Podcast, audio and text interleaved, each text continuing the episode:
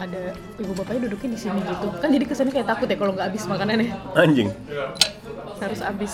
tapi lu kalau di rumah harus habis nggak sih makanannya Harus. kenapa ya orang dulu harus habis gitu makanannya Iya. orang sekarang juga sih gue juga sebel kalau makanan lu nggak habis Ya kan? Mungkin karena ajarannya udah ya kalau makan harus habis. dulu ada ada mitos kalau makanan lu nggak habis nanti lu dapat istrinya bewokan Suami dong. Kalau gue makanya gue selalu habis makannya daripada gue dapat Hudson Siapa tuh? Hudson nggak tahu yang IMB Kanan kirinya cowok sama cewek. Iya. Bangsat Hudson. Hudson. daripada gue dapat Hudson ya kan anaknya si Hud Hudson. Apa Hud Brother? Oh, udah lah ya. Tapi iya juga sih ya. Ajaran dulu. Oh, makanya kenapa gue kalau ngambil makanan tuh secukupnya aja di, di piring gitu karena kadang-kadang lu juga nggak habis nggak habis kalau kalau ini kalau coba deh Tar dulu dong, ini kan mau nyuap. Nggak habis tuh kalau dia Mana gue jadi lupa. Oh, nggak habis tuh kalau misalkan ada tomat, ada timun gitu yang gue gue suka. astaga kancilnya nyuri timun ya lu nggak mau makan timun Gue bukan kancil. Kancil tuh sebenarnya rusak nggak sih?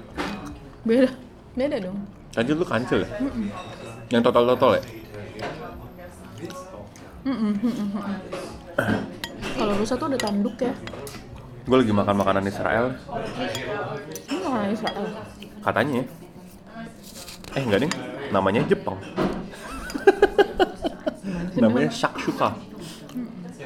Shakshuka suka gua dong. Anjing itu kepanjangannya Nama temennya Mosak ya. Sak, suka-suka gue dong. Abis itu gur. oh. Panjang. gua kira gua kira Saksuka nama temennya Nabuta Saksuka sama Nabuta Si suka sama Nobita. iya benar thank you eh ini cobain dong roti gua Kenapa sih emang harus Siki aja Siki Kak Hmm, Kalau pakai ini. butter ya.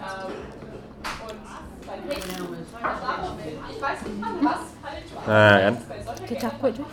Iya tuh Ini baget namanya Bukan cakwe Baget-baget yang ini ya. Simplang-simplang ya. Iya benar Gue gue nggak pernah makan ginian abis ya. Serius? Tapi Sekarang ini kenapa enak, habis? ini enak. Mau dong dikitin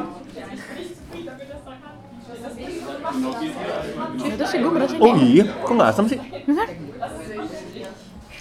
Kayak kayak bisa gue terima di mulut gue gitu. Gua pun Gue kayaknya nggak doain ini segini lagi bisa sih. Sama ini Lu pernah nggak sih kayak ngerasa Pas lu masuk tokonya jadi rame Iya. Terus kalau kata ibu-ibu, ah ini kita pembawa rezeki. Ya amin Amin amin. Ini tutupnya sampai jam 4 ya anyway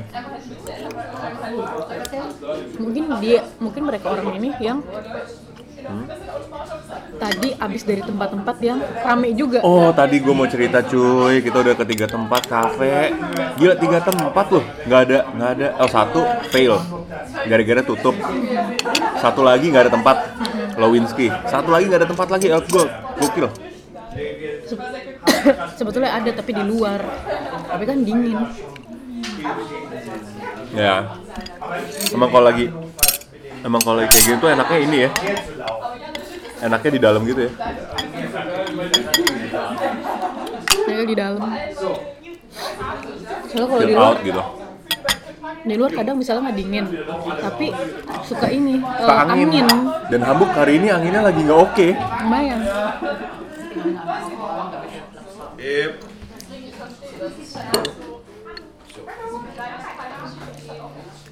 Lu gimana? Seminggu lo? Eh, seminggu gue, oh ya kemarin gue habis Hmm, gue habis tes B1 pada akhirnya gue tes juga percaya diri awal-awal tapi pas lagi praktis em, pas lagi oral tesnya apa sih namanya ya praktis berbicaranya gitu loh conversation segala macem Oral test juga orang ngerti kali. nggak semuanya lagi Oh iya nggak semuanya. Taunya oral yang lain-lain ya. Ih, Iya. Jorok-jorok. Soalnya kalau di kalau di IELTS atau TOEFL kan oral namanya. Nah, eh, di situ gue kurang percaya diri. Eh, sorry, di situ gue kurang percaya diri. kurang percaya diri. Soalnya gue jadi lupa, misalkan gelas bahasa bahasa Jermannya apa, terus misalkan wheelchair bahasa Jermannya apa gitu. Gue jadi pas lagi Bildschreiben eh, Bildschreiben pas lagi build erzählen gitu gue jadi nggak tahu apa yang ada apa yang ada di gambar itu dalam bahasa Jerman kayak gitu Lu pas itu dapat gambar apa sih? jadi ada oma-oma di atas rollstool gitu itu kayak lagi di Altenheim Hmm? ada nenek-nenek di atas wheelchair lagi duduk Di atasnya kakek-kakek nggak? emang dia ini Lego Aduh, enggak dong. terus habis itu eh, ada ibu-ibu satu berdiri sama sambil gendong anak Oh gitu. Roll school ya. rollstool Terus terus habis itu? Lu suruh nyambungin gambarnya apakah dia saudara gitu. Iya jelasin aja lu ya apa yang, menurut lu yang di gambar lu apa? Ya udah kan menurut gue ya. Ya ini gue kasih tau aja. Oh ya ini lagi di Altenheim terus ada oma-oma. Ada oma lagi duduk di atas auf dem Rollstuhl gitu. Terus habis itu eh, ada satu perempuan juga. Terus mention ini siapa yang digendong? Ah ya kemungkinan ini menurut gue mungkin ini anaknya si ibu ini terus ibu ini siapa ibu ini tuh em, tohternya dari si oma gitu oh gitu Tapi kalau lagi majelis gitu lu ada kesempatan buat jawab gini gak sih? Gue tuh nggak peduli gitu ke gurunya. yang lalu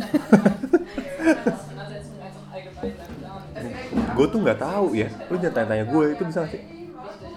Bisa-bisa aja tapi ya nilai lu langsung kok nih orang nyolot Penyolotannya 200 langsung. Terus ya gitu terus habis itu pas gua menjelaskan itu karena ditanya-tanya kan gue jadi jadi deg-degan kan jadi tuk-tuki kan Aduh, do, doki doki. Doki doki des. jangan langsung di Jepangan dong terus jadi deg-degan gara-gara ditanya-tanya terus di- ditatap gitu kan?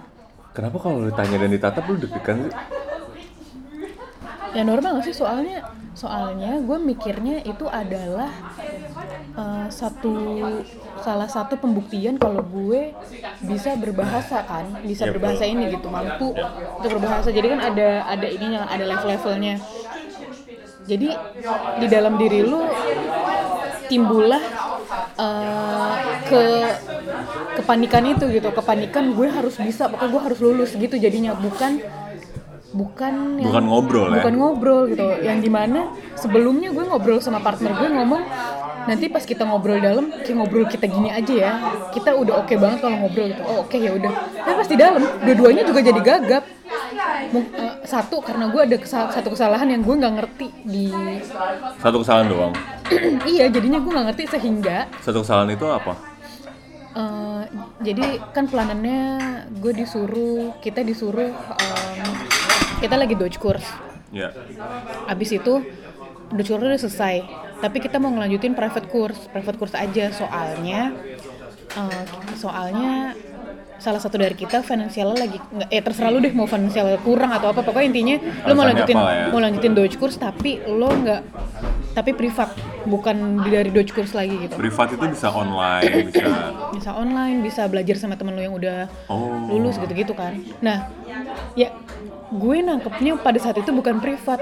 Tapi tapi gue nangkepnya waktu itu ngelanjutin ke B2 jadinya gue bilang oh ya kita registrasi bersama gue bilang. Terus dia kayak menggelengkan kepala untuk memberi tanda bukan itu maksudnya gitu. Terus untungnya partner gue ini rada menurut gue sih membantu ya pada saat itu karena dia jadinya iya sih tapi kan gue financial gue lagi kurang. Terus dia sambil ngasih kertas dan nunjukin ke arah yang pri- tulisan privat di situ.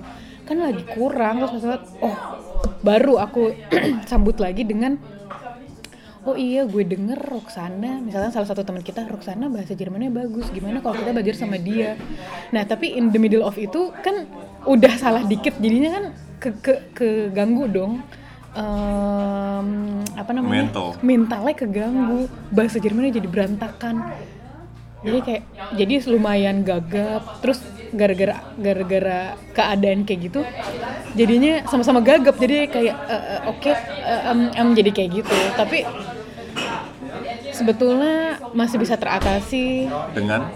Ya dengan yang untungnya kita pada akhirnya kita ngerti maksudnya mau ke sini gitu. Tapi kita nggak nyampe nggak nyampe oke cus bis Morgan nggak nyampe ke situ karena udah di stop. Waktunya udah keburu habis. Berapa lama sih? Dua menit pelanannya terus habis itu ya udah gue merasa kemarin pas lagi hurn pas lagi lesson sama Shrabin tuh kayaknya gue fine fine aja gitu. Kayaknya enak suara eh suaranya. Kayaknya gue menurut gue gue kayak optimis gue tuh bisa semua gitu. Beneran beneran. Karena se segampang itu ya? easy itu gitu. Nggak nggak sesusah kalau kita lagi try out. Pas kita pas gue ngerjain pilihannya tuh pilihan gandanya yang kayak gak mungkin ini kali jawabannya gitu. Ah, serius? Iya. Emang emang ya elah kali deh misalnya gitu. A B C nih. Iya. A sama C nya Ngerti, ngerti, ngerti. Gak mungkin inilah pasti B gitu. Iya. kayak misalnya kalau nulis surat kan ZRGRT kan. Misalkan misalkan si ZRGRT nya itu si zernya di, dikosongin. Ya kali masa gue libe nulisnya Libu kok tapi masa libe GRT Iya. Deg-degan nggak? enggak gue enggak deg-degan karena gue tahu Nah, ini maksud gue kemarin kan setelah lo ujian kan lo kayak set limut gitu kan. Terus gue kayak nih Makanya gue tanya, emang kenapa? Ya semuanya sih easy, kecuali Moonlight-nya Ya terus kalau semuanya easy kecuali Moonlight-nya berarti tiga dari empat lo berhasil dong Tapi kenapa sedih? Gitu maksud gue Dan menurut gue itu stress management juga sih ketika lo Oh ya udah kalau gue tiga dari empat ya artinya obviously lulus dong tapi kan ya namanya mental orang baru abis ujian terus Ngerti, ngerti, ngerti. ujian Abis itu, terakhirnya lu ini, ini moonlish yang di mana down. moonlishnya lu down jadinya lu merasa Pasti "Oh, kayaknya sih." gue gagal deh itu kayaknya gue nggak bisa deh tapi tapi pas kemarin gue mikir lagi semalaman. Oh ya lu mikir apa tuh? Itu kan menarik nih kayaknya. Pas gue mikir semalaman terus gue pikir-pikir lagi uh, Huren sama lesson gue oke Schreiben gue nggak oke tapi ya at least grammatical gue bener lah. Yang gue perhatiin grammatical banyak soalnya kalau kata Lerer ini kemarin bilang banyak nggak nggak perlu banyak. Yang penting di apa di list-listnya yang lu harus ngapain itu ada sama gramaticalnya ada itu nggak nggak perlu terlalu cantik gitu bahasa Nggak, perlu yang super power iya. sats gitu ya. iya nggak perlu yang kayak gitu. Akhirnya oke gue melakukan itu pada saat itu jadinya. Jadi emang dikit banget Schreiben gue Oh. karena gue oh ya pas gue baca ulang sama baca Tapi ada soalnya. ada ada minimal minimal paragrafnya gitu masih ada minimal berapa harus kalimat gitu misalkan. Ada sih kalau nggak salah berapa kata gitu Oh kata ya, Nah, bukan kata kalimat dihitung ya. Kak. Eh tapi Lerer ini tuh nggak bilang ya harus ada maksimal kata. Soalnya dia cuma Minimal, minimal. Eh, harus ada minimal kata. Soalnya dia bilang yang penting lo menjawab semua pertanyaan ini gitu. Karena kalau lo menjawab pertanyaan ini, walaupun em, lo nulisnya cuman nggak terlalu banyak, itu Tapi bener itu gitu. bener gitu. Oh. Itu mas nilainya malah lebih bagus dibandingkan lo bertele-tele. Banyak. Kalau banyak, abis itu gramatikalnya salah, itu malah ngurangin-ngurangin Iya. eh, poinnya. ya. Make sense sih, make sense banget sih. Soalnya kalau IELTS atau Ya kan TOEFL lu gitu, kan udah pengalaman juga nih IELTS sudah 6.803 kali kan. 6.803 kali. Gila banyak banget sih lu IELTS. dia dia tuh maksimal 350 words lu bingung nggak lu 350 words gue mah gue Tapi kalau gimana kalau gitu. menurut gua bla bla bla gitu bisa gak sih? ya masa gue bla bla I have I have listened to this song and bla bla bla itu udah, udah masuk Padahal batas. semuanya bla bla bla lagi Iya. and I uh, And I already did something new in the morning and bla bla bla itu dapat lagi. in the morning for example breakfast and bla bla bla itu nggak bisa kayak gitu. nggak bisa Eh, sayang dong banget lu nanti Nah nilainya kan kecil kalau lo lagi conversation casual kan lo kadang-kadang ya bla bla bla bla bla bla gitu. Enggak. nggak ada masalah eh bla bla bla bla bla bla Emang nggak gitu? ya enggak dong gokil Gue kira gue gitu. Sayang banget ya. Pantesan temen-temen gue gak ngerti ya kalau gue ngomong. Ya shit again bla bla bla bla bla bla. Shit again. Uh, einmal bla bla. Nah lo Un bla bla Kayak kalau orang Indonesia ngomong ya gini sih menurut gue sih kan gitu-gitu kan. Kalau enggak gini loh. Iya, iya gitu lah pokoknya. Ya gitu-gitu lah pokoknya kayak ya gini loh kan gue tuh ke mana habis gini. Jadi kan kemarin tuh dia ngomong kayak gini gini gini gini gini. Nah, Ya, itu kayak pas bla bla gua bla bla ngomong- ya? iya, Pas gue ngomong kayak gitu, nah dia langsung jawab gini coba. Wow, sih Wow. ada konteks. itu kalau cuma di audio, gue nggak bakal ngerti sih itu. Lu ngobrolin apa anjir. gue sering banget sih denger temen gue ngomong ngomong kayak eh kemarin tuh dia ngomongnya gini gini gini gini gini. Gue konteks bro konteks. Gue gak ngerti lu ngomong apa nyet. Tapi jujur gue dulu ngomongnya kayak gitu sih. kenapa sih lu ngomong kayak, Kayak gitu-gitu. enggak kenapa lu- ngomong tanpa konteks? Eh, sekarang gue mencoba untuk merubah itu. Gokil.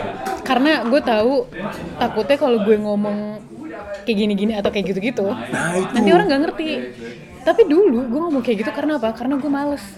Terus Anjing, gue tuh dulu itu yang ngomong ya? dan dulu gue jarang ngobrol eh, jarang nongkrong kan. Jadi gue nggak jarang ketemu orang dong. Dan lu nongkrongnya sama keluarga aja. Nongkrong sama keluarga terus teman-teman gue yang udah dari TK gitu bertemannya. Jadi kalau lu ngomong seperti itu mereka ngerti. Mereka ngerti anjing iya. serius. Serius serius. Sampai suatu saat gue sama teman gue si Fadlia kita tuh lagi ngomongin satu hal gitu ya. Terus eh, ada satu kata yang kita cuman gini ya udah gitu aja kali ya li. Iya.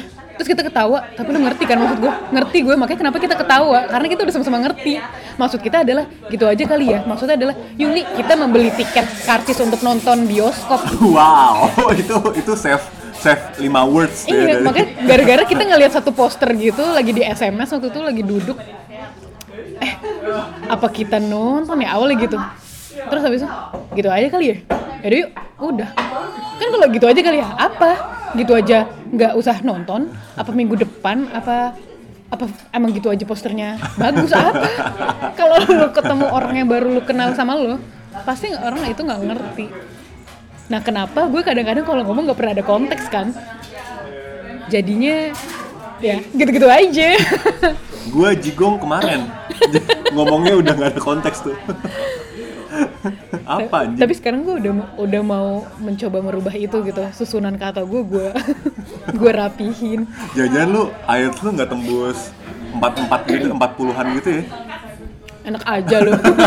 Enak aja. Eh, gue pernah gara-gara ya, lu gue tujuh konteks setengah ya.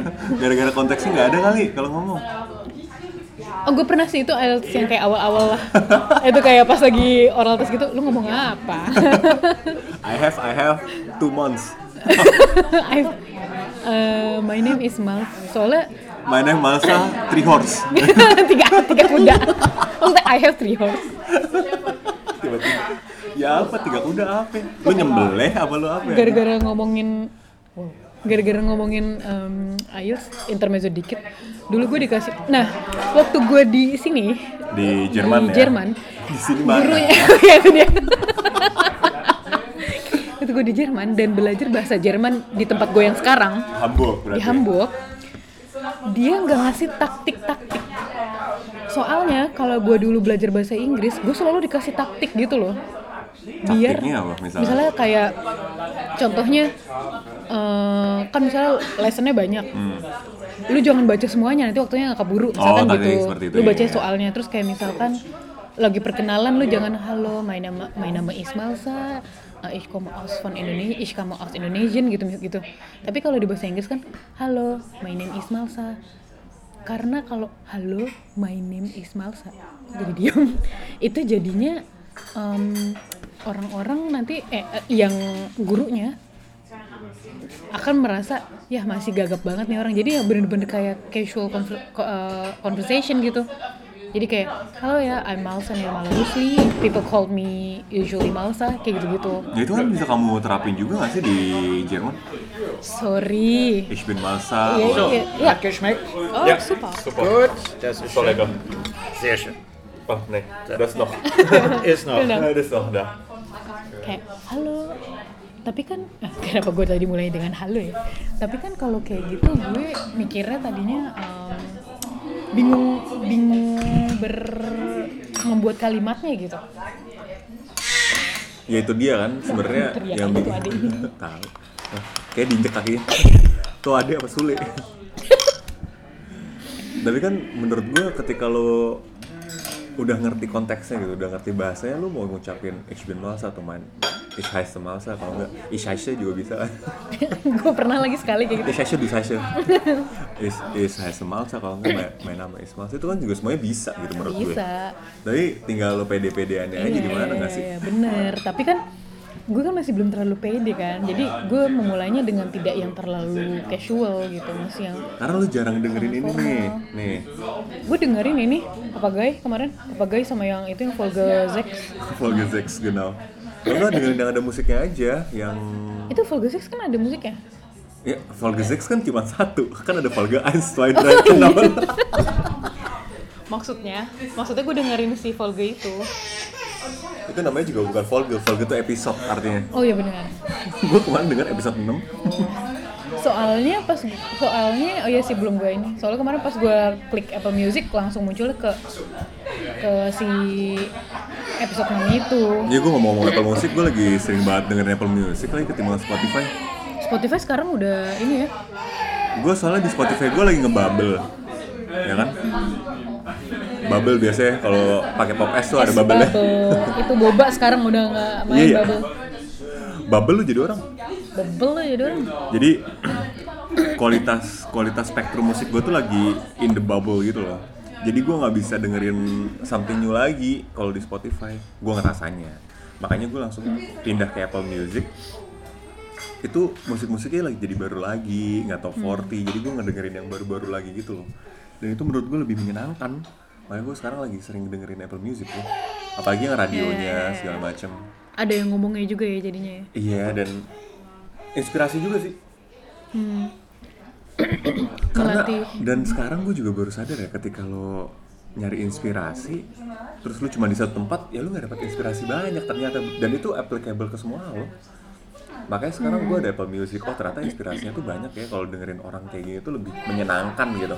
Tapi kalau dengerin podcast yang kayak gini doang lebih membosankan atau apa pun itu ya tentang video tentang konten tentang tentang pemikiran lo gitu terus banyak banyak banyak tahu hal baru aja gitu. Hmm. gitu. Itu itu kalau kalau saran gue. Jadi kalau lo emang mau lebih banyak tahu konteks omongan mungkin omongan bahasa Jerman di mana karena kan yang gue tahu lo tuh kan kerja masih pakai Inggris Jerman kan?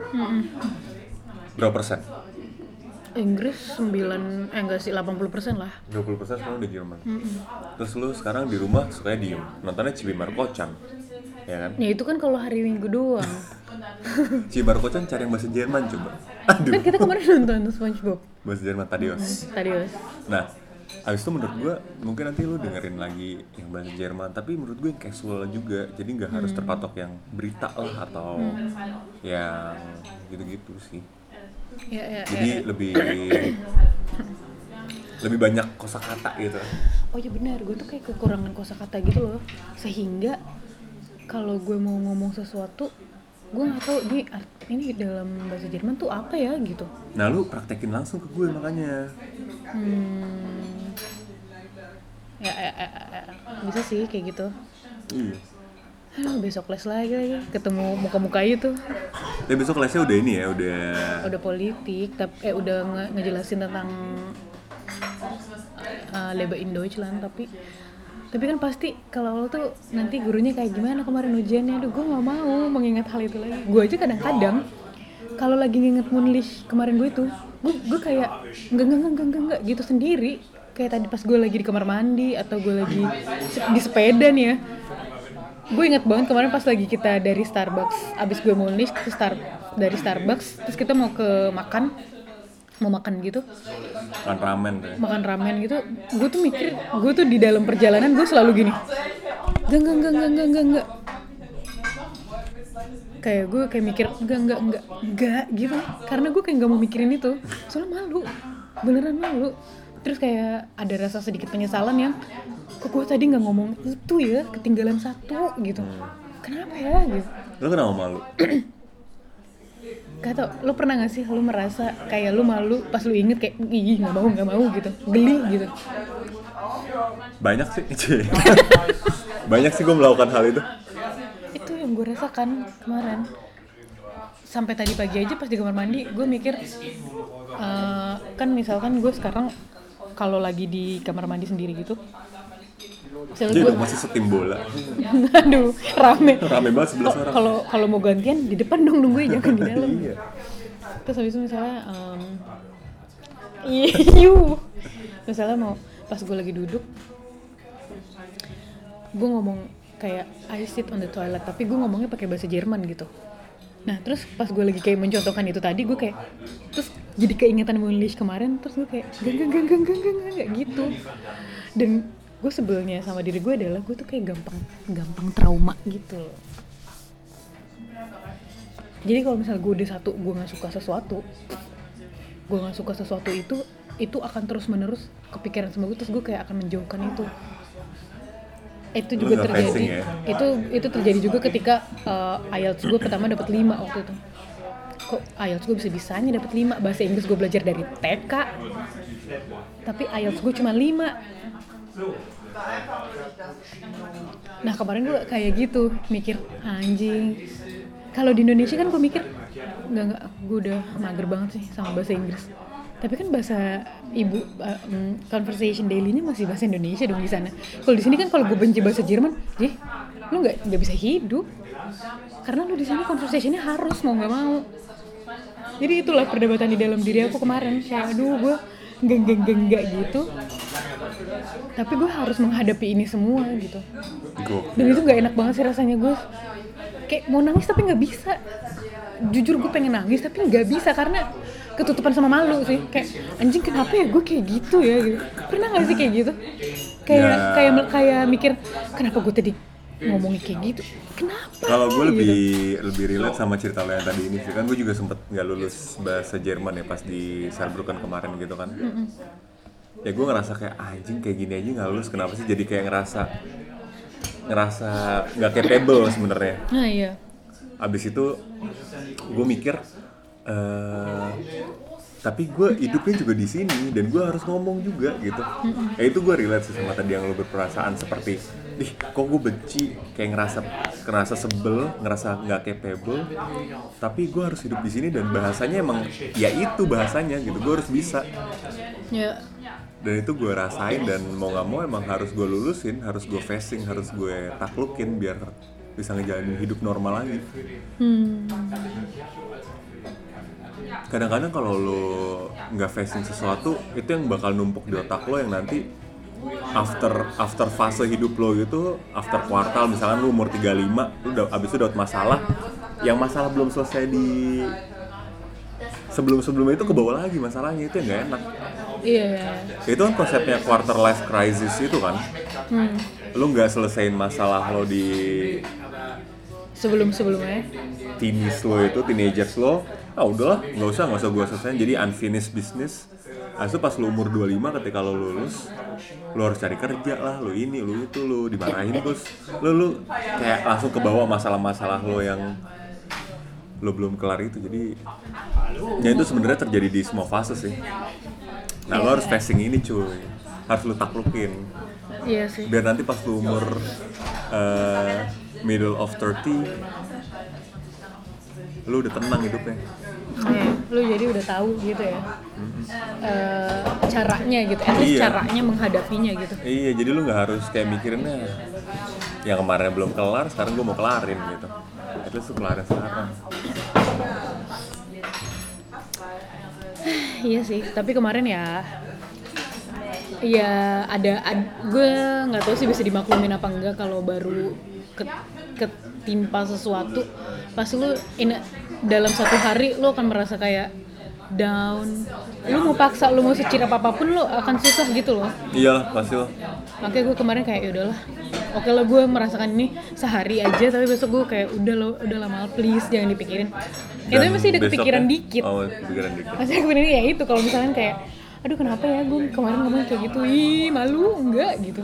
Selalu kayak gitu. Kalau lagi apalagi kalau lagi sendiri di sepeda lagi di kamar mandi lagi lagi diem aja gitu lagi bengong gitu kayak anjing kenapa gue tolol ya gitu soalnya pas lagi latihan bisa bisa banget malah sama kata, partner gue sampai bilang gila lo apa uh, Frostelnya bagusan lo daripada gue kata.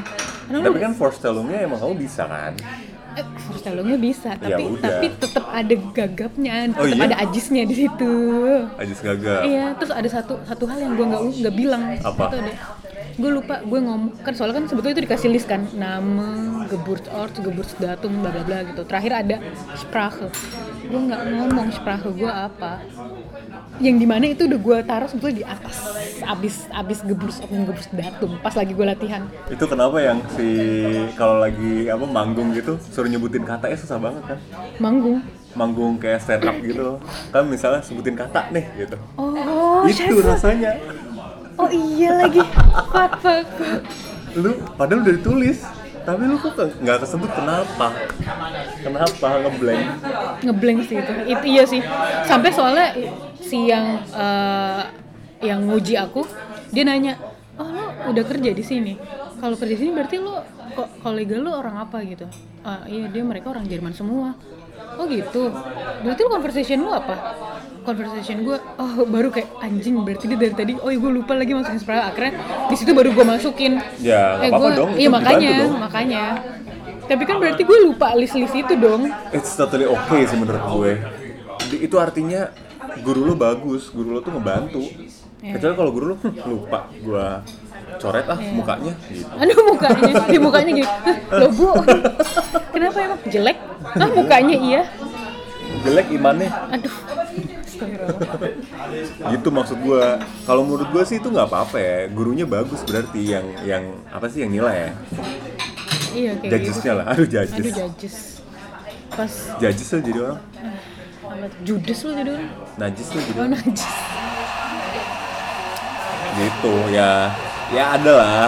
Itu namanya up and down ujian lah ya. Iya sih. Lo kapan terakhir kali ngerasain kayak gini deh? Terakhir kali ya IELTS sih. Itu tahun IELTS tuh tahun berapa ya? 16, 17, 18 18 terakhir ya. 18 terakhir gue merasakan kayak kayaknya eh Tapi terakhir nggak- gue merasakan gue sedih gini ya setiap habis ujian Tapi abis lu ngerasain kayak gini, lu jadi kayak lebih ah mager aku kuliah, mager gue ngerasain kayak gini lag- lagi atau lu malah ah gak, apa-apa nih emang gue harus kuliah deh kalau kayak gini. Soalnya kan lu ngerasain ujian dan tanda kutip di kepala lo lo gagal padahal enggak menurut gue. that's why gue mau milih jurusan yang gue suka Wih, biar nanti pas gue ujian gue nggak merasa kayak gini walaupun gue misalkan oh hati-hati walaupun gue walaupun gue merasa kayak aduh kayaknya tadi gue salah deh. Tapi gue kayak mikir gue tahu salah gue kenapa gimana. Jadi gue ke depannya oh ya oke berarti nanti ke depannya gue akan melakukan ini gitu. Kalau dulu kan gue kalau salah anjing apalan gue salah lagi hafalan jadinya. Makanya kenapa itu pilihlah jurusan yang kalian suka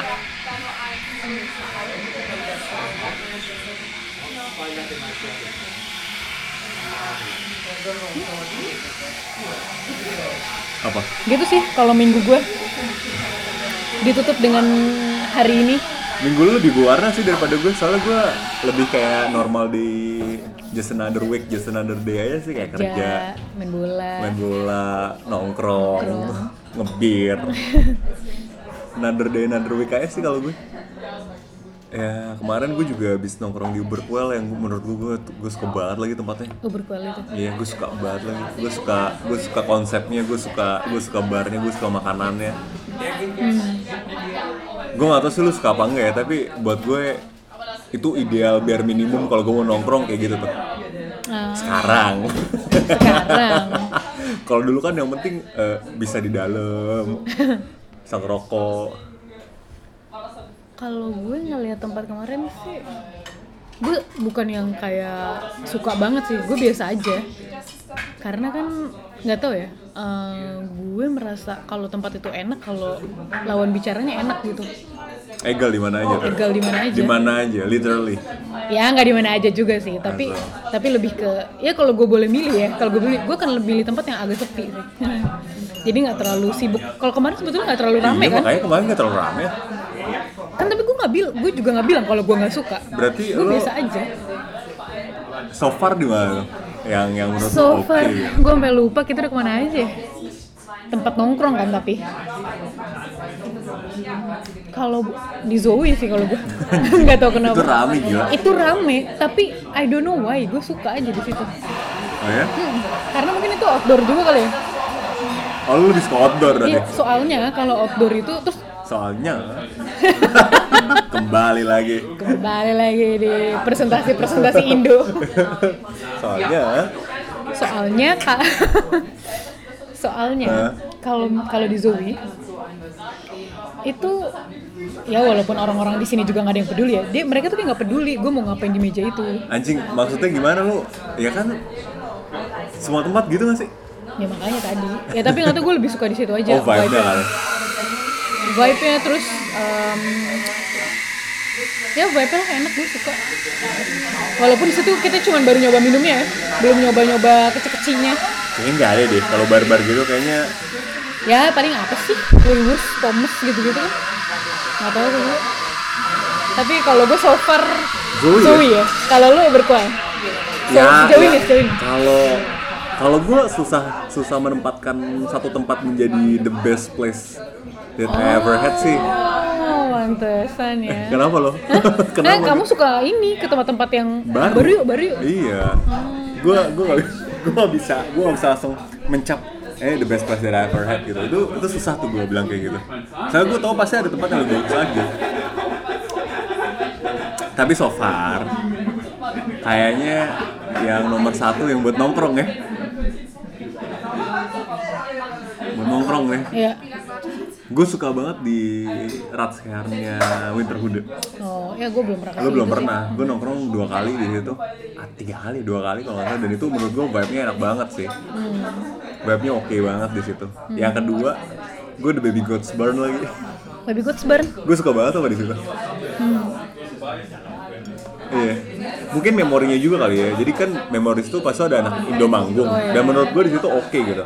Dan memori pertama kali kita di sana tuh eh, summer, ada live Oh, iya music. Jadi kayak menurut gue oke, ini fine banget menurut gue dan dan itu dekat dari keramaian tapi tidak di keramaian. Oh iya bener, Be- agak sedikit masuk gitu ya, belok Gang, gitu. Iya. Ya. Gue suka The Baby Goats Barn. Iya sih, tapi gue nggak terlalu suka sama daerah depannya itu loh kayak kotor gitu. Itu bukan kota chaotic tuh gak lo?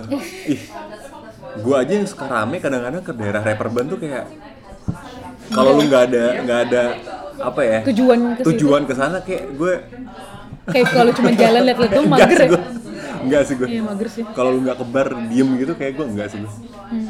terus eh iya baru Uberquell sih Uberquell tuh yang jadi minus minus poinnya menurut gue jauh sih dia Oh, Dia iya, di pelabuhan dekat soalnya. pelabuhan ya. tapi dari dari vibe-nya sih gue suka banget sih terus ya gitu sih kalau menurut gue terus habis itu gue juga lagi ngerasa kalau nongkrong gitu sekarang gue jadi kayak gara-gara udah kita udah 8 bulan loh di sini Iya. Oh iya ya. Eh, Wow. wow ya gue kemarin habis liat linkin gue lagi apa nih someone view your your profile gitu nih recruiter recruiter. Headhunter headhunter. Lapar ini mencari talenta talenta gitu kan. Terus gue eh, kenapa sih mereka ngeliatin profile gue gitu? Gue liat lah profile gue apa sih yang menarik gitu. Gue gue review ulang lah review ulang profile gue. Terus gue ke bagian eh, Apa sih? kerjaan Experience. experience works. Terus gue lihat anjing gue udah 9 bulan. Di perusahaan iya di Eh, perusahaan di perusahaan sekarang. in which itu itu in which itu udah kayak hampir setahun loh itu. Hmm, hmm, hmm. dan menurut gue hampir setahun tuh adalah lumayan pencapaian gak sih? Enggak ya? Biasa aja ya. Pencapaian dalam apa dulu? dalam bekerja. Lu paling paling cepet lu berapa lama Paling cepet gue 8 bulan. oh Eh bener, lah, paling cepet gue 8 bulan waktu itu. exact 8 bulan apa lebih more or less gitu Exact 8 bulan. Exact, Exact- 8 bulan. exact Dari 8 bulan. Februari, Maret, April, Mei, Juni, Juli, Terlama Agustus. 7 bulan ya, even. anjing 7 bulan doang Karena itu tapi gue ada isu di eh bukan isu tapi karena gue mendapatkan lebih ya maksud lagi. apa pun itu ya maksudnya apa pun Tujuh bulan pada 7 saat bulan paling lama tiga tahun lebih kayaknya deh tiga tahun doh tiga tahun dari 2015 16 17 literally tiga tahun gue masuk ke 12 Januari 2015 gue 12 keluar Januari. Desember Oh, iya, tanggal bener. 26 uh, Lah yang terakhir 2017. berapa bulan? Eh, yang terakhir 2 tahun bukannya lebih ya? enggak enggak 2 tahun dari 2019 setengah sampai 2021 awal 2 tahun lebih ding 2 tahun lebih Iya dua tahun lebih setahu gue. Ya dan ini gue udah memasuki ini pertengahan-pertengahan tahun milenial mau cabut biasanya. iya benar bentar lagi setahun tunggu setahun lah tunggu setahun biasanya kayak gitu Biasanya milenial cabut 2 sampai 3 tahun cabut tuh. biasanya kayak Kenapa gitu ya? Anjing ya? soalnya dulu gue pernah uh, lagi bikin strategi gitu waktu gue masih di perusahaan gue yang terakhir di Densu gue lagi lagi presentasi gitu oh gue lagi bikin strategi deng bareng-bareng waktu itu. Terus dia nanya mungkin mereka melihat gue kok lu ini? Iya dia milenial. Nggak maksudnya pas lihat pas lihat deck gue gila bagus banget deck lu. Strategi lu bagus bla bla bla. Lu dari mana dulu? Oh gue dari lokal agency. Oh iya berapa lama eh waktu itu cuma tujuh bulan sih gue pindah ke sini. Sebentar amat ya soalnya bla bla bla. Oke sebelumnya di mana? Sebelumnya di agensi internasional apa namanya? Ini eh, misalnya perusahaan X. Oh iya. LV oh, lah ya namanya LV lah ya. ya benar LV terus oh lama juga ya di situ gitu. Eh eh, oh bagus juga lu di situ. Iya berapa lama lo setahun. Hah? Sebentar amat. Oh itu setahun doang ya? Setahun di situ. Sebelumnya lu di mana di perusahaan pertama gue yang ngebentuk gue kayak sekarang ini Iya. di situ gue gitu wah bagus juga HV, lu HV, HV. di HV bagus juga lu di situ Oh Finlandang. espresso piano bagus juga lu di situ iya em, berapa lama sih tiga tahun terus dia langsung ngomong gini ke temannya gila ya anak-anak millennials tuh dulu belum ada Gen Z nih pada saat itu Oh belum ada. Milenial lagi hype-hype-nya Oh, tuh. lagi HPP. Gila ya anak milenial tuh. Pindahnya tuh sebentar pindahnya tuh sebentar-sebentar banget gitu. Setahun, dua tahun. Gue pernah dengar dulu anak gue, anak gue ngomong gini. Udahlah gue tahan dulu setahun at least yang buat ngebagusin CV. Ngebagusin, ngege- ngebagusin CV lo kata dia. Bukan bukan kerja aja Bukan gitu. kerja. Sedangkan mereka yang di atas milenial atau milenials awal, mereka pasti akan ngomong, eh mereka pengalaman mereka kerja tuh 12 tahun. 15 tahun. 20 tahun. Kenapa ya? iya, makanya gue kayak wow. Wow. Oke juga. Maksud gue kalau bisa bertahan 10 di- tahun 10 gitu. tahun di di Satu perusahaan, satu di perusahaan. bidang yang sama, ngerjain yang sama. Iya kayak apakah lu nggak bosen atau apakah lu nggak mau Explore. tak- taktik dari HRD kan kalau lu mau naik gaji atau lu mau naik jabatan lu either lu kon- lu pinter banget terus lu counter abis-abisan si ini lu atasan lu atau lu pindah tempat pindah tempat itu udah paling camik temen gue udah pindah tiga tempat dulu masih junior planner sekarang udah jadi head digital bayangin loh dia nggak nyampe 2 tahun loh dia pindah tempat sekarang udah jadi Dua, head dua tahun, gak nyampe dua tahun. yes exactly Anjing. Gila itu cepet sih, nggak sampai dua tahun tiga tempat. Hmm. Oh jadi rame ya? Wow. Ya tapi entah kenapa ya, gue juga kerja nggak pernah lama lagi. Coba diurutin dari pengalaman pertama gue. 15 sampai 18. Abis itu ya Itu lumayan loh 3 tahun. itu 2015 part-time, itu maksudnya. part-time, part-time. Part-time. Abis itu part-time lagi 2018 eh enggak 2018 kenal. Eh enggak salah. Pertama 16 sampai 18 2 tahun sorry. Abis itu 18 sampai 19 abis itu 19 akhir in which kayak 2020 awal sampai 2022 21. Eh 2022. iya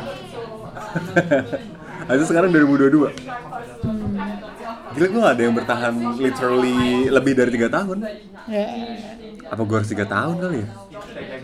At least sebetulnya iya sih at least gue tiga tahun tau karena 3 setahun- sampai 5 tahun ya? setahun pertama tuh lu kayak perkenalan Obviously. tahun kedua lu lagi membangun-bangun diri lu kayak lagi dibangga-banggakannya Iya, tahun ya? ketiga lu udah tinggal kayak Eh udah apal. lu udah apal jalurnya Oh, iya. tahun keempat itu udah mulai kayak eh, Senior. gua udah senior kayak gue harus udah mulai yang gak terlalu ikut campur ke perintilan tahun kelima tuh udah kayak kayak gue harus cari-cari Antara cari-cari kalau enggak lu ini udah udah udah naik ke atas. udah ke board board biasanya. udah ke ini lagi Iya kayak gitu ya. Heeh. Kayak gue akan menjadikan gue akan menjadikan ini tiga tahun sih atau mungkin the next ya Ci, gitu. Nggak tahu gue kapan tapi maksudnya gue mau sih 3 sampai lima tahun gitu at least. Ya ya ya iya nggak sih? Ya kayak ada yang salah sih kalau gue tiap 2 tahun. Soalnya penawarannya menarik menarik. Gitu. Dan maksudnya kita juga capable gitu buat mengambil penawaran itu. Lu gue. Ya ketika capable dan cocok dan eh, why not gitu jadinya iya sih. Tai banget ya. Dan masalahnya bukan gue yang daftar. Masalahnya misalkan eh, ada HR gitu dari kantor lain bilang ke gue dia mau nge-hijack jadi dia nggak peduli gue udah berapa tahun di perusahaan ini. Ah. Misalkan gue baru setahun nih itu ditanyain lu udah kayak ini nggak? Lu mau ini nggak? Gitu. Ya, ya. biasanya emang HRD kan dia nggak peduli gue udah iya dia nggak peduli gue udah ngapain aja di perusahaan ini. Kenapa lu cuma setahun setahun nggak peduli dia gue cuma peduli sama experience lu dan gue peduli sama apa yang lo bisa gitu. Itu kalau dia yang nyari. Exactly. Tapi kalau kita yang nyari pasti nanti ditanya pasti. Kenapa lu cuman sebentar doang di sini? Nah. Kenapa lu pindah-pindah? Soalnya dulu ada ada satu istilah di agensi zaman-zaman kita lagi jaya-jayanya waktu itu bilangnya ya bajing loncat ah enggak. Kutu apa sih? Kutu dulu? loncat, ya? eh kutu loncat. Oh kutu loncat. loncat mah penjahat dong. Salah salah. Dia bilang "Eh, eh lu kenal misalnya lu kenal si Haribu nggak misalnya Haribu. Oh si kutu loncat. Begitu jadi kan kayak gila itu udah negatif banget kalau Nah, dia negatif malah. iyalah. Kayak karena lu jadi kayak nggak punya komitmen sama perusahaan tersebut. Dulu gue waktu gue tes waktu gue interview di grup M gue dibilang gini "Eh, lo bisa lo akan bisa langsung masuk sini tanpa gue tanya macem-macem. Tapi lo bisa komit nggak 3 sampai 4 tahun di perusahaan ini? Gue ditanya gitu lumayan ah apa yang akan ditahan nih kalau gue bilang iya? Takutnya ijazah gue ditahan segala macam mager banget. Ternyata kalau kata temen gue yang udah di situ kata dia aturan lu iyain aja tahu. Dia juga pasti bakal lupa sama lu karena dia tuh kan gede sebenarnya iya kan gede. terus gitu dia bos yang paling bos. Dia nggak bakal inget lu percaya sama gue. Terus waktu lu jawab apa? Ya gue bilang waktu itu ya we'll see. Ya we'll see. Ya sebetulnya tetap tetap diajak masuk gitu. Tapi kan waktu itu gue tolak kan. Gue ke yang lain. Gitu sih. Jadi ak- kalau di mereka tuh akan nanya komitmennya. Kalau lu cuman setahun dua tahun capek tau perusahaan kan juga iya. ada cost learning cost juga kan? Iya terus kan ada orang baru masuk kan sebulan ngapain sih? Paling cuma belajar baca-baca. Habis itu merhatiin nih kecuali, sebenarnya kecuali dianya yang bodoh ya. Kecuali dianya yang kayaknya nggak capable nggak capable terus terus di take out gitu.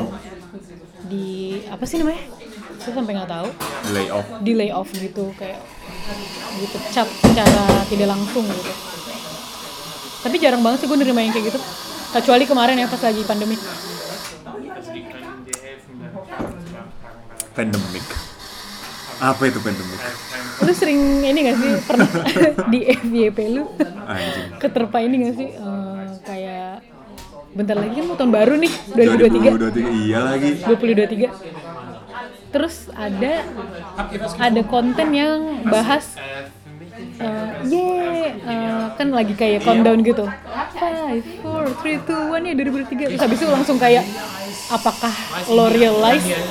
Terus di realize ke eh, pertama eh, film Toy Story tuh udah, Udah berapa tahun yang 28 lalu, iya, iya, tahun. Iya, itu usianya. tuh, terus itu terakhir ya, terus terakhir covid itu dari empat tahun yang lalu. Terus gue kayak 2019 ya? 19, 20, 21, 22, iya tiga tahun yang lalu. Terus hah anjing udah lama ya covid. Tapi kayaknya kayaknya covid tuh kayak masih di payung kita gitu loh kayak masih dimayungin gitu.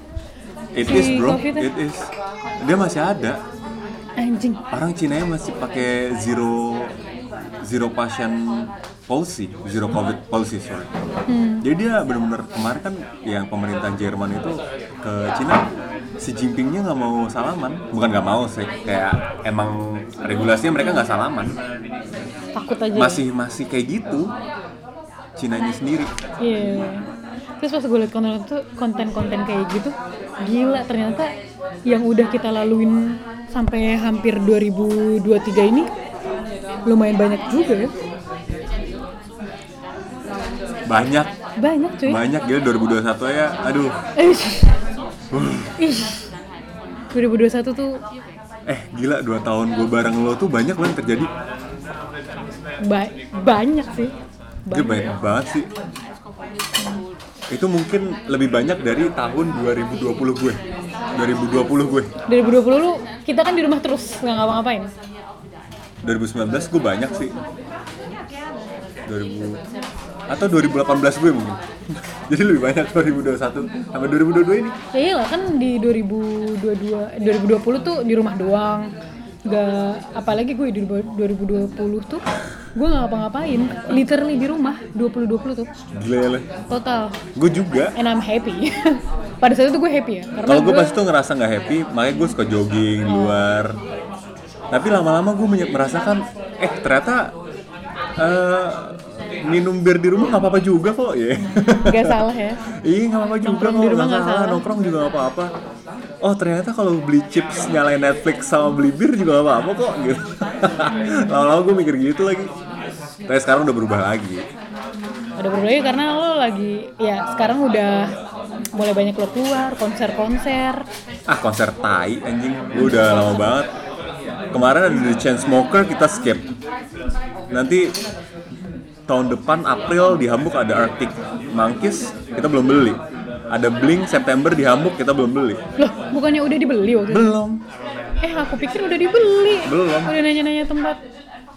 Hmm, ya arti kan habis kan katanya tiketnya. Arctic ada Un? 145 satu orang.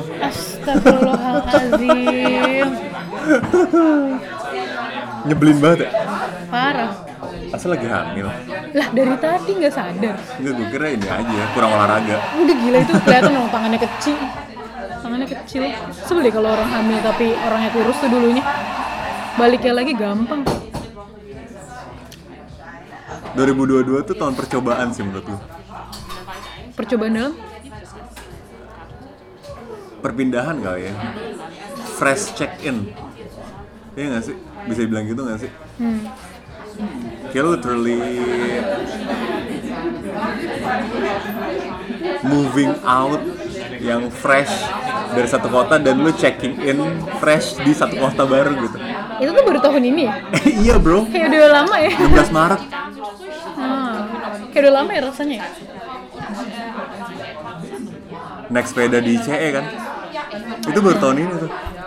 Bawa sepeda di CE Pakai sushi bikes. Si baik saya fuck lagi tuh sepeda. Iya Tapi kan diganti sama yang lebih baik. Iya Gue merasa tuh kayak udah lama gitu ya. Tadi makanya tadi gue lagi mikir eh kayak lagi ke rewind gitu otak gue pas summer pas lagi dingin dingin di sini tiba-tiba ada salju terus segala macam seret lah itu baru tahun ini anjir. Belum lama Nanti biasanya ada konten-konten yang 365 365 anjing. Anjing. 365 gitu ya 365 Dulu lagunya 365 Dulu lagunya ada tuh yang terkenal banget. apa Aduh di TikTok juga. Tiga ada, ada lagunya. Biasanya orang nge-rewind apa aja yang terjadi tahun ini gitu. oh Gue gue suka sedih lu ngeliatin konten-konten kayak gitu. Iya ya. Soalnya soalnya itu em, suatu momen kan. Terus lu yang lu nggak bakal tahu lu bisa dapetin momen kayak gitu lagi apa enggak di next year. Mungkin happy juga tapi ya ada bedanya mungkin. Gue bisa bilang ya kayak tahun ini gue lebih pembuatan video dari kamera HP gue paling banyak selama gue hidup sih kayaknya. Oh ya? Iya. Pembuatan video ya, maksudnya nggak cuma foto gitu, video gue videoin sana sini gitu. Gue kalau lihat kamera HP gue tuh kayak gila asli. Bagus dong itu jadi kayak dokumentasi.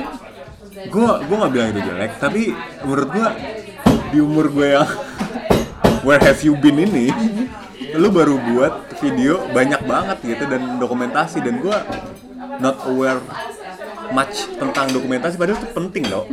Tapi waktu lu di Heartbroken selama 10 tahun pasti ada dokumentasi dong. Oh ya ada, tapi kan nggak sebanyak itu. Mungkin kalau digabungin lima tahun gue di Sarbro kan sama dengan 8 bulan gue di sini mungkin.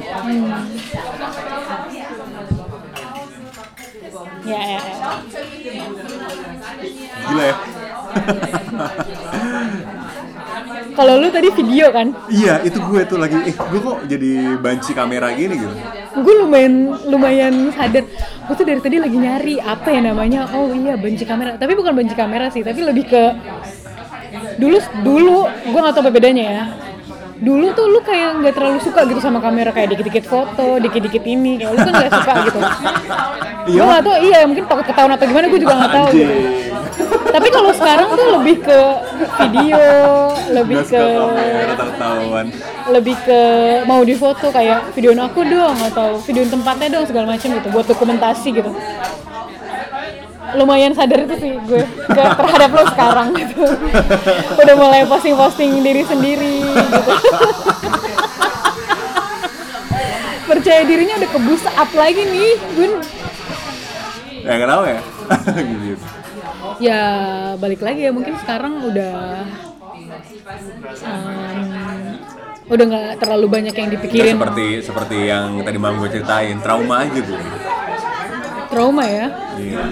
Gak usah diinjek dong kaki gue. Emang kak itu kaki ya? gue pikir itu ini yang apa? Ini apa? Kaki. Oh, itu kaki. Eh, kayak gitu sih kak. Apa tadi kita lagi ngomong? Itu ngebus up Oh ya, confidence. kan. Jadinya eh, sekarang lebih sering lebih sering video, foto. Tapi kalau gue tuh sekarang le- lebih sering ngomong. Oh, Ngomong gue kayaknya paling banyak di 2022. oh iya mah? Sumpah 2020 kayaknya gue bisa kalau di esainya IELTS itu kayaknya nggak nyampe 350 words. Anjing. Gue jarang banget ngomong dulu. Gue even kalau lagi meeting, kalau lagi mau ngapain, eh nggak usah meeting yuk, kita di chat aja. Diskusi. Sih. Masa diskusi chat? Aneh Iya kan? anjing aneh banget. Ya karena gue nyamannya kayak gitu, gue nggak mager ngomong gitu dulu. Pantesan lu dibenci teman-teman lo ya dulu ya. Anjir. Siapa lagi coba yang benci gue? Gue nggak melakukan hal-hal aneh. Iya gue lebih kalau gue lebih banyak kalau lebih banyak ngomong ya gara-gara lebih banyak ketemu orang baru juga. banyak ketemu orang baru terus terus kayak sekitaran gue tuh mengencourage gue untuk mikir gitu loh Oh ya? iya Contoh? Eh, kayak misalkan kayak misalkan sekarang gue udah jarang banget jawab eh mau ke mana nih nggak tahu atau eh lu ini nggak sih tahu ini nggak sih Nggak Gue nggak tahu. tahu. Aduh mager tuh ya. Iya kayak kayak nggak ini aja, kayak nggak ada kayak nggak kayak bukan orang yang berpengalaman gitu. Kalau lu jawab nggak tahu, kalau dulu iya, kalau apa apa tahu, nggak tahu. Nah kalau gue jawab nggak tahu, dulu kan nggak ada yang bilangin gue kan, nggak ada yang jangan nggak tahu ya kalau dijawab gitu. Kalau sekarang kalau gue sama teman-teman gue, eh, lu tau ini gak sih? Enggak, lu enggak. Ya udah udah stop. Kalau sekarang kan kalau gue bilang kalau jawab gue nggak tahu, ya gue nggak tahu terus gimana, solusinya apa gitu. Dulu kan gue mana mikirin solusi. Orang buat diri gue sendiri juga. Jadi gue mikir kalau gue bilang gue nggak tahu, ya udah gue nggak tahu, gue ngapain gue harus cari tahu. Tapi itu aneh banget sih ketika lo nggak tahu dan lo nggak cari tahu tuh kayak why? Males aja. Males. Males terus kayak nggak terlalu bukan terlalu hal yang bisa gue masukin ke dalam pikiran gue gitu. Karena pikiran gue tuh udah capek sama kerja jalanan macet tiap Senin sampai selah sampai Jumat kadang-kadang satu minggu juga kerja sampai malam gitu. Jadi gue malas mikirin hal-hal yang harus gue nggak tahu tapi gue cari tahu ih ngapain?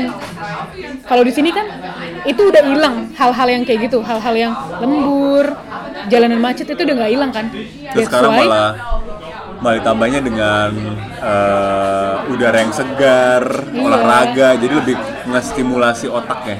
Iya, jadinya pas jadinya ada pemikiran, oh ya ya kalau gue nggak tahu, gue kayaknya harus cari tahu deh ini apa gitu.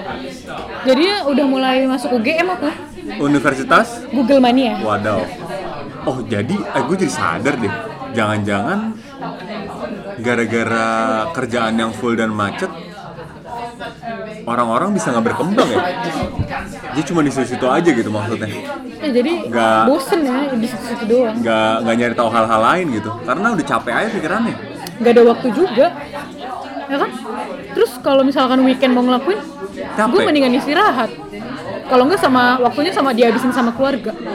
kalau enggak orang tuh harus punya punya niat yang beyond banget yang membikin oh yaudah deh gue cari tahu gitu buat hal weekend ya buat di hari weekend gitu maksud gue Ya. tapi gue buat Senin sampai Jumat dengan macet dan kerjaan yang overload gitu menurut gue juga gue ngerti sih Hmm. Tergantung ini juga sih, tergantung lu tinggalnya di mana. Kalau lu jauh dari kantor itu kecuali lu misalkan ngekos atau lu punya apartemen dekat kantor. Itu aja mereka mesen makannya masih GoFood. Padahal udah di apartemen. Tinggal efisien efisien bukan, bukan masalah efisien. Lu kan pulang ke apartemen cuma jalan kaki atau ya naik naik bus, naik busway atau naik em, MRT cuma satu stasiun gitu misalkan. Tapi lu masih masih naik masih pakai GoFood gitu kalau pesen pesen makanan. Yang di mana pesen makanannya nggak jauh dari oh maksudnya gitu Kadang-kadang kayak gitu kayak misalkan aja ini pernah gue terapin juga sih dulu. Bukan terapin, gue pernah melakukan ini. Dan kalau gue inget-inget kayak kenapa ya gue kayak gitu? Gue dulu kantornya di Blok M di lantai 36. Terus gue beli makanan pakai Gojek yang di mana itu makanannya di Pasaraya. Tapi waktu itu kita mikirnya bagi-bagi rezeki lah ke abang-abang GoFood. Oh ya udah, nggak ada benernya ya kan? iya orang udah ada servisnya dan servisnya apa mumpuni untuk untuk melakukan Iya. hal tersebut Dan ya bagi-bagi rezeki lah Dan abangnya juga nggak perlu jalan jauh-jauh, kan itu tempat pangkalan Gojek kan di situ kan? iya terus habis itu dia dapat dapat duit dan servis fee juga kan dari Iya, situ abangnya nggak nggak perlu jalan naik ojek, fair enough menurut gue ya kan? Hmm. Nggak salah gua. Gitu. ngomongnya barusan kayak ini ya cewek-cewek alpha nggak salah gue iya nggak ada yang bilang salah gila Nggak salah kan gue? Gue bukan cewek alpha tapi ya. Lu tahu itu? Iya. I'm not Masa, alpha woman. Masa ini bukan bukan bukan cewek alpha, gue bisa berstetigen karena Denny lumayan ngalahan. Gue ngalah, gue penurut, gue Iya iya iya. lagi? Ya barusan lu menunjukkan kalau lu alpha. lu memvalidasi semuanya itu sendiri. Oh, kalau cewek alpha tuh suka memvalidasi eh aduh, Kayak gini nih contohnya. Ini nggak cuma cewek ya, cowok juga. Iya dong, kayak gitu dong, iya kan? Masa iya enggak gitu. Kalau ngomong ada ada imbuhan-imbuhan gitu. Ya Tapi itu alpha? Enggak, enggak, enggak, enggak semuanya. Kayak misalnya gini. Kalau gue sih nggak gitu ya, tapi kalau menurut gue itu kayak imbuhan-imbuhan. Oh, ini ya. Eh, apa jadi dia kayak curi spot ya? Curi spot. Ups, kayaknya berpengalaman banget sih. apa gue? Hah? Kan gue dulu pernah jadi alpha male juga kan. Dulu, emang sekarang enggak? Emang gue alpha? Ah, lu kayaknya Indo deh. Aduh, Alphamart, Indomaret, Indomaret. Alfamart. Tapi di dalam satu keluarga harus ada yang alpha lah. Oh iyalah. Antara ceweknya atau cowoknya. Eh kayaknya nyokap bokap gue dulunya alpha ya. Nggak mungkin. Kalau dua-duanya alpha, teriak-teriak udah rumahnya. oh iya juga. ya. Iya. Soalnya nanti nggak nyambung kan. Iya Pasti ada yang lebih alpha. Ya bokap lah, tahuan. Iyalah. Ayah lah. Sorry. Sih? Sorry banget, gue gak berani sih dia mau memutuskan sesuatu gue. Iya mama oh, iya. galak ya kan. Lu dia cerita. galak ya, dia galak. Tapi kalau bokap diem kan pasti. Iya benar. Tapi nanti kalau di belakang bokap udah naik pasti nyokap juga pasti diem. Oh iyalah itu, itu, juga lebih keluarga ke gue juga iya. gitu. Semua keluarga keluarga milenial zaman dulu, boomer Bukan boomer itu kan gitu kan. Boomer, iya bener. ibunya yang lebih galak tapi kalau bapak itu lebih diem tapi once sudah marah Wah itu udah. Itu rumah amburadul tuh. udah perang dunia ketiga aduh Iya kenapa kenapa keluarga-keluarga boomer gitu ya? Masih Iya. template-nya. iya Ibunya lebih cerewet, bokapnya lebih diem, yang mantau.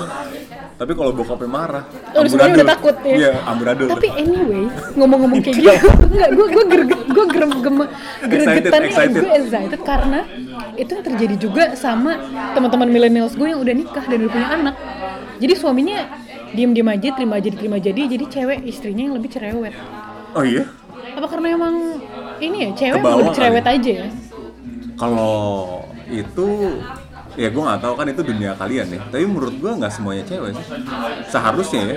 Pasti setiap Oh, iya setiap sih. setiap gender pasti ada yang cowok juga banyak yang cerewet, banyak yang lemes, banyak yang tapi kan ada juga cowok yang emang stereotip kalian gitu, yang cool, Hmm. yang sukanya olahraga doang kan, tapi nggak semua cowok kayak gitu. robot atau gimana gue mau olahraga aja kamu mau makan olahraga gue tawarin makan malah treadmill deh Aduh, Iya ya. Mungkin mungkin ada yang kayak gitu, tapi biasanya kalau cowok lemes, cowok itu biasanya bencong yang kayak gitu.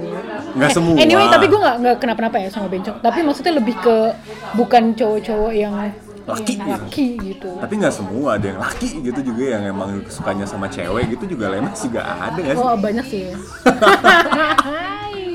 Emang ada-ada aja kayak gitu.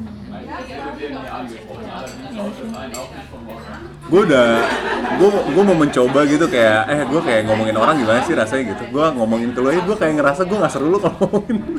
itu satu tema yang gue nggak bisa gue anggap, eh itu seru banget sih gue ngomongin itu gitu. Lu tuh kok nggak bisa sih, soalnya Harus ada bumbunya harus kan. ada bumbu kalau ngomongin orang. Sedangkan di mana kita sekarang kalau ngomongin orang pakai bumbu itu kayak anjing jahat banget ya ngomonginnya sampai segininya gitu. Saya nggak bisa. Jadi lu kalau mau ngomongin orang harus ke or- orang yang ngomongin yang pinter ngomongin orangnya. Jadi Itu. kita kayak ah masa sih gitu. gue aja even nggak nanya masa sih lu, gue kayak cuman, oh gitu ya, gitu doang gue. Gue awalnya gitu sih jawabnya. Oh, Tapi gitu lama-lama ya? masa sih kan. Tapi lama-lama kayak dicerita lagi, cerita lagi, cerita lagi. Masa sih? Eh, Lu encourage orang buat ngomongin ya?